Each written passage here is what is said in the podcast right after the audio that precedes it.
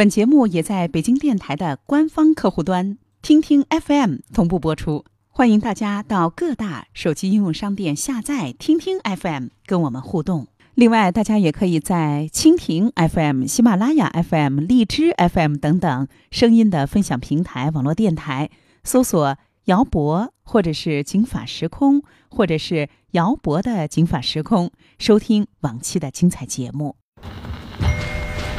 破解层层悬疑，验证蛛丝马迹。铁线圈啊，烧成一个团儿，引起了侦查人员的重视。这个人我看不清楚了，但是他穿的什么衣服我记得很清楚。灯啊很亮，最后确定是横排尾灯的卧车。用证据还原事实经过，用声音回到案发现场。这里是这里是警法时空时空。大家好，欢迎收听今天的警法时空，我是姚博。他是专职司机，却成功卖掉雇主的大别墅，以为以房养老，却被赶出家门。房屋甲醛超标，疑似罹患血癌。请听《警法时空》系列节目《北京市近十年房产物业经典案例》。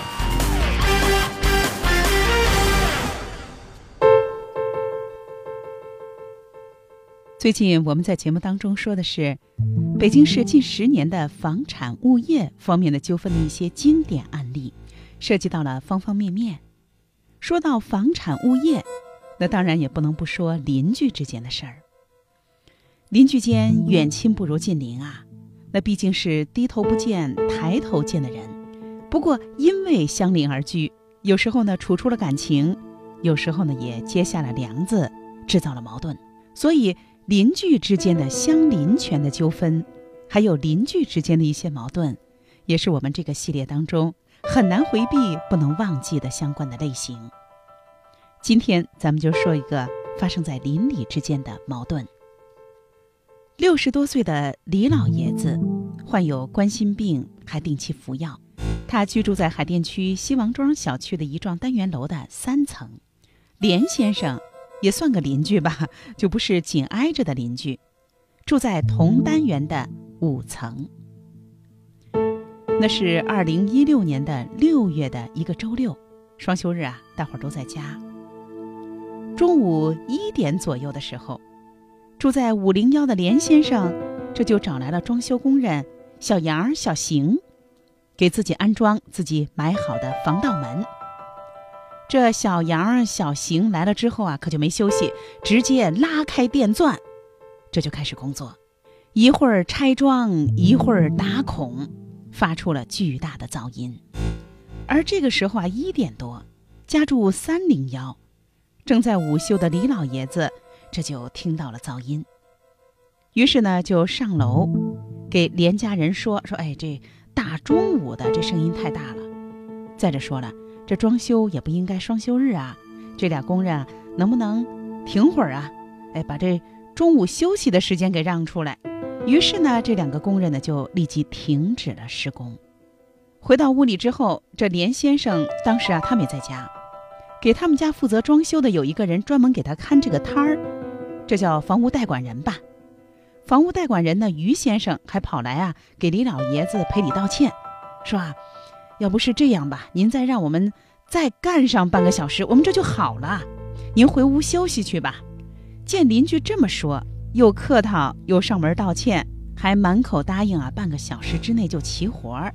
李老爷子呢，也就没有再发作。这边啊，叮叮咚咚，刚刚施工完毕。李老爷子的老伴儿这就觉得好像李老爷子这身体有什么异常，他急忙打了幺二零。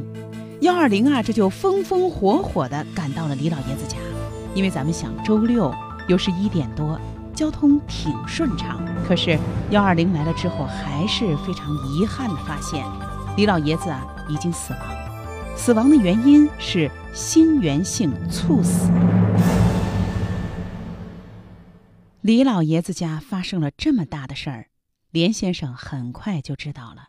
事发之后。连先生没有上门去沟通这个事儿，李老爷子家的人心里就很不舒服。他们认为虽然李老爷子之前啊身体有病，长期服药，而且挺严重。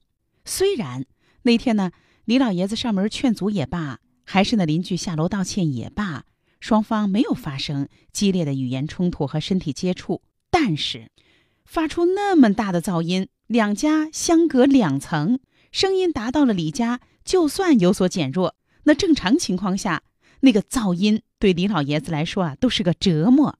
李家人认为这不是一般性的扰民了，李老爷子都发生了意外死亡，这是一种非常严重的伤害和侵权。于是呢，李老爷子的家人就把连先生、两名装修工人，还有防盗门的生产厂家一起诉到了海淀法院，认为李老爷子就是被这噪音吵死了，要求赔偿各项损失一百二十九万多元。您听。这噪音装修往往啊特别容易引起邻里之间的纠纷和矛盾，特别是在不该装修的时候装修，特别是邻居里有不少的老人小孩，中午需要休息，有那种啊长期在家里待着，不是上班一天到晚啊不着家，早出晚归的那种小区，那邻居更容易受到你家装修噪音之苦。二零一七年的时候，北京有一位老人，就是因为楼上的邻居装修了好几个月。这电钻呀，发出持续的强烈的噪音，导致老人突发心肌梗死。于是呢，打官司向邻居索赔。这一位老爷子姓陈，他的家人说，这楼上的吴先生啊，都装修了四个多月了。期间呢，陈大爷啊，为了阻止噪音污染，多次通知对方，双休日不能装修啊，中午休息的时候那也得停啊。但是对方不听，一直侵权。结果导致大爷休息不好，心情不好，突发心脏病住院治疗。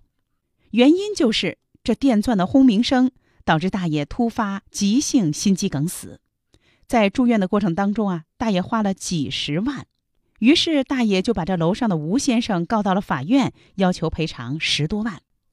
法院经过审理认为，这吴先生装修期间，陈大爷因为突发心痛，被救护车送到了医院。经过司法鉴定，陈大爷在发病前的几天里，周围存在环境噪音，所以没有办法排除环境噪音对大爷情绪的改变，从而诱发急性心肌梗死。所以呢，大爷的这个心肌梗死和当天吴先生长期的装修环境的噪音是有一定因果关系的。于是判决赔偿了一万多元。还有就是，法院认为这个事情跟防盗门的生产厂家。那都是没有关系的。海淀的这位六十多岁的李大爷，他的家人认为，李大爷在无法忍受的噪音的环境当中，那是导致了死亡的严重后果。这个案子到了海淀法院，海淀法院就开始审理了。其实呢，这几年随着公众法律意识逐渐增强，法院受理的邻里的纠纷这种案子是越来越多。而且呢，噪音的纠纷也是越来越多，这种案子近几年一直是上升的趋势。而且呢，装修不仅能引发，比如说你家漏水淹了我，更引发了像噪音这种生命权和健康权的诉讼。那么，因为装修吵死了人，法院认不认为这之间有因果关系？李大爷的心源性猝死。是不是被装修吵死的？海淀法院到底会怎么判？姚博，欢迎您继续关注这个案子。他是专职司机，却成功卖掉雇主的大别墅，以为以房养老，却被赶出家门。房屋甲醛超标，疑似罹患血癌。请听《警法时空》系列节目《北京市近十年房产物业经典案例》。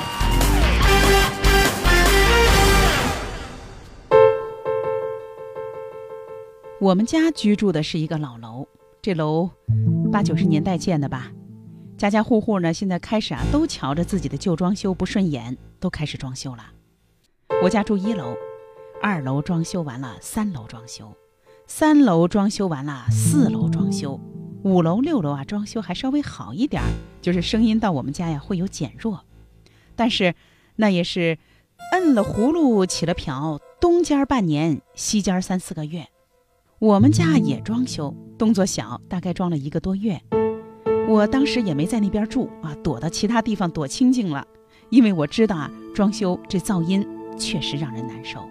但是没办法，你自己也得装修，那没办法，那邻居也得装修啊。装修可以，但是呢，得严格遵守相关的法律法规，双休日不能装，中午不能装啊。特别是您要是邻居有老人小孩儿。那你想想，他们老待在家里，那对他们的居住环境来说，能没影响吗？这不，李老爷子的家人就认为，楼上的连先生你中午装修吵死了老爷子，要求赔偿各项损失一百二十九万多元。据了解，这也是北京市诉到法院因为装修吵死了人，要求赔偿最多的案子。那么，海淀法院认为不认为老爷子这么严重的？心源性猝死的后果，他就是因为装修噪音被吵死的呢。这个案件经过审理，北京市海淀区人民法院作出了一审判决。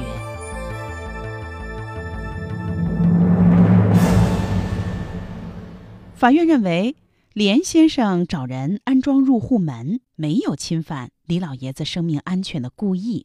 李老爷子本身患有心脏病，两家还相隔两层。声音从五楼到三楼已经有所减弱，而且正常的情况下，安装防盗门也不可能造成他人身体受到伤害以致死亡的后果。不过，法院认为，连先生在休息日的中午一点到两点之间安装户门，这显然违反了我们国家《环境噪声污染防治法》第三十五条，禁止在已竣工交付使用的居民住宅楼内进行。产生噪声的装修作业的规定，就人家已经住进去了，您再装修，那你就要遵守相关的规定。比如说中午这个时间段是不能装修的，而这个行为应该由有关的监管部门处理。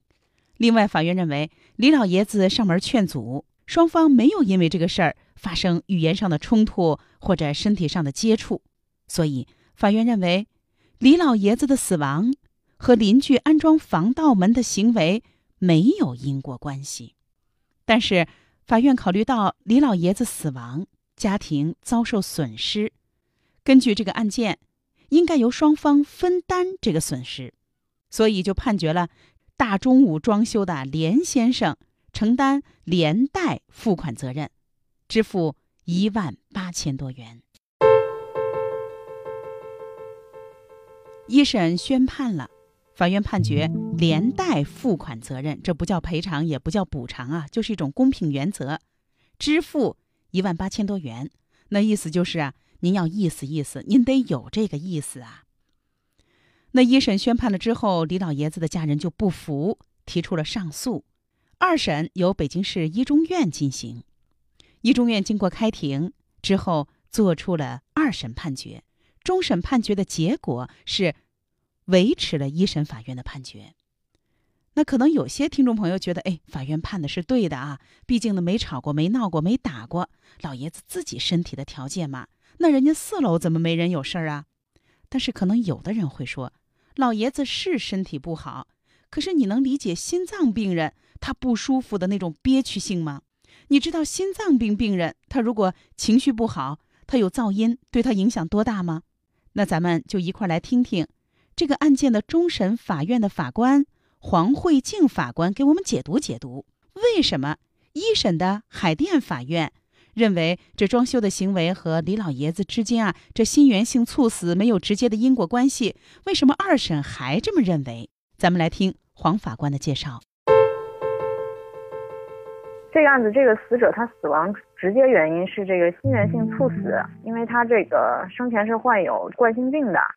行为人他不知道死者他生前患有冠心病，他其实是没法预见他的这个行为会导致他这个心脏病发作，进而死亡的。第二点呢，是咱们法律上判断这个法律上的因果关系和事实上的这个因果关系它是不一样的。判断法律上的因果关系还需要依照这个一般的社会见解，来按照社会所能达到的知识和经验，在一般人的这个知识水平范围内来考虑。是不是一般人认为，在同样情形下，该行为也通常会导致这种损害后果的发生？他们这个装修的行为确实是会产生一定的噪音，也会对人造成一定的影响。但是按照咱们这个一般人的见解来看，说不会说这个装修的噪音就会导致人死亡。结合这两点来说呢，就是我们没法认定装修行为和这个死者的死亡之间存在法律上的这样一种相当因果关系。所以法院是判决连先生，也就是装修的这户业主赔偿李老爷子家人一万八千多元的损失。两个装修工呢，判决的是如果。连先生付不起、付不出，那你们俩呀再连带赔偿。但是最后呢是连先生付的。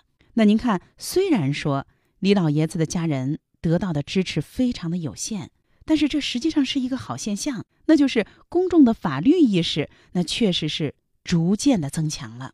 大家都知道啊，通过法院去论个理儿，而避免了正面的一些啊冲突和纠缠。所以这个案件当中要说啊。这连先生和两个装修工有什么不当？那就是因为大中午的装修啊，违反了《环境噪声防治污染法》和《北京市环境噪声污染防治办法》等相关规定的内容。如果说他们没有在这个装修时间啊去违章施工，那可能承担的法律责任就更少，甚至没有。不过大家说了，哎，那刚才不是还有一位北京的老人啊？老人呢是当时呢突发胸痛。那怎么一样是法院就被判决和这个噪音之间有因果关系，还赔了一万多？这不是钱的事儿啊！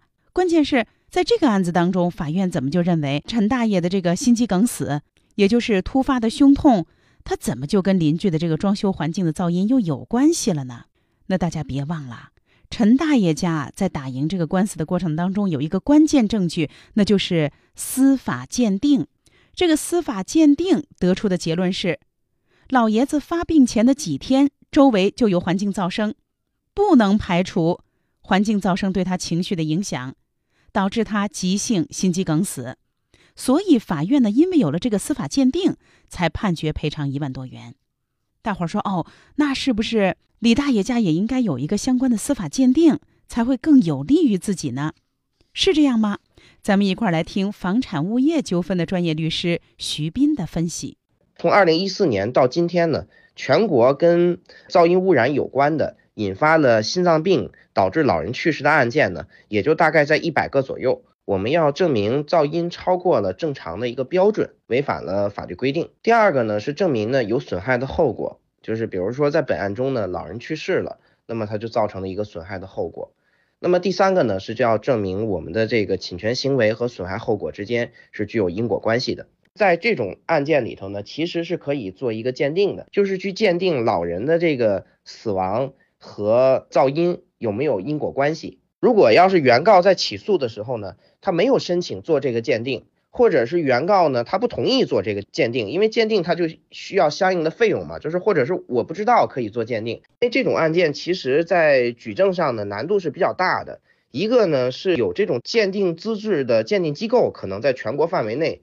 都不是很好找，但是呢，更大比例的原告呢，根本就不知道这个是可以做鉴定的，不但们没有去进行这个对于死亡原因的鉴定，同时呢，很多原告呢，其实连噪音的鉴定都没有做，这个就是很遗憾，因为这个装修肯定是一不小心就错过了，但是比如说像什么空调室外机呀，像这个夜间施工啊等等这些呢，其实都是可以进行鉴定的。因为我们国家对于噪音的标准就是超过多少分贝，它是有一个标准在里面，所以如果要是鉴定你超过了这个相应的噪音的这个标准的话，就要赔偿你的原告的损失。这个损失呢，其实不仅仅是说原告呃，比如说老人去世了的损失，它也包括了原告正常生活休息被打扰的一个损失。法院还会要求侵权方必须要进行整改。装修有时候稍纵即逝，但是啊，您如果连续几天噪音都超标，而且呢违章施工，特别是给邻居有可能造成一些伤害的话，建议呢做一些噪音的鉴定。那我们知道这个案件当中最重要的是，这连先生他大中午装修，违反了我们国家相关的环境噪声污染的防治办法。所以啊，咱们当邻居，您装修可以，但是啊，您装修装的毕竟不是别墅啊。绝大多数人住的都是公寓，房子有公共空间，有公共环境，您就得严格遵守国家的相关的和装修有关的法律法规，包括噪声方面的法律法规。那最后，咱们就一块儿来听本市房产物业纠纷的专业律师李红云给我们说说，您装修行，但是呢，本市啊对于装修的噪声那也是有禁止性的规定的，咱们来听听都有哪些。北京市的装饰装修管理办法，它是禁止在每日十二时至十四时三十分和二十一时至次日七时三十分内进行影响邻里正常休息的住宅装饰装修活动，制造噪声干扰他人正常生活的，处警告；警告后不改正的，处两百元以上五百元以下的罚款。那您听，噪音扰民，那就是一种违法行为，有分贝的要求，也有时间的要求。分贝最高六十，夜间四十五，而且呢，晚上十点到第二天早上六点是不能装修的。更重要的是装修时间，《中华人民共和国环境噪声污染防治法》规定，法定休息日、节假日、全天及工作日的十二点到两点，下午六点到第二天早上八点，在已竣工交付的住宅楼里是不能装修的，那不是施工时间。所以呢，您看。这相邻双方那互相啊，在一幢楼里住，就都得有点容忍的义务了。邻居装修，您得容忍一些；那您自己装修啊，您也得忍一忍，不该装的时候不能装。为了不影响邻居休息，不搞僵邻里关系，装修的过程当中应该多了解一些装修的法律法规，遵守法律法规，换位思考，尊重邻居的休息权，特别是老人和小孩，保障邻居居住的安全性。否则，真给人家的生活带来什么影响和损失，恐怕自己也很难逃避法律方面的一些惩处。邻里纠纷的案件增多了，其实不是一件坏事儿。公民的维权意识、法律意识和权益保护意识越来越强，同时也促进越来越多的法律法规去更好的规范和处理邻居之间的相关的行为，从而也进一步的可以促进每一个人推己及人的道德自律。今天的《警法时空》就是这样。今天咱们在北京市近十年经典的房产物业纠纷的案例当中，为大家介绍了一个相邻权的案子，说的是啊，装修噪声吵死人怎么办？您邻居有没有养鸽子、大量的养猫，或者是在您的窗前屋后种花种菜的呢？在最近的节目当中，我们还会给您介绍几个非常典型的。相邻权的案子，欢迎您啊，接着关注。今天的节目就是这样，姚博感谢您的收听。最后也请大家到各大手机应用商店下载北京电台的官方客户端听听 FM，收听本期节目的回放以及其他的精彩节目。法律博大精深，却也鸡毛蒜皮，看似白纸黑字，实则如影随形。到底是什么意思？如何让法律给您的生活带来更多的平安和保障？现在起，请在微信公众号里搜索“警法时空”或“姚博幺零三九”，不仅有《警法时空》往期节目内容，更有公益律师及时回答您的法律咨询。时空你好，我有个法律问题，这个问题你可以一个贴身、贴心的私人法律顾问。